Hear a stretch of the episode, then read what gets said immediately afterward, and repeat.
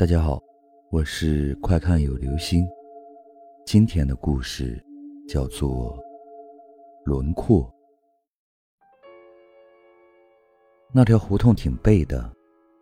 某天晚上，一个女孩从 KTV 回来，在胡同口被人杀害了。凶案已经过去几天了，地上依然能看到警察在死者被害位置画的轮廓线。张军家住在胡同的最里面。他每天都很晚才回家，经过胡同时，总是会看一眼那轮廓。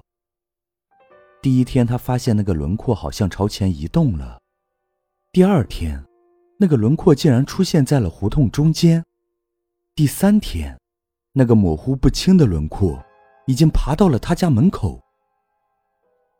张军跑了，他在外地。看到了自己的通缉令。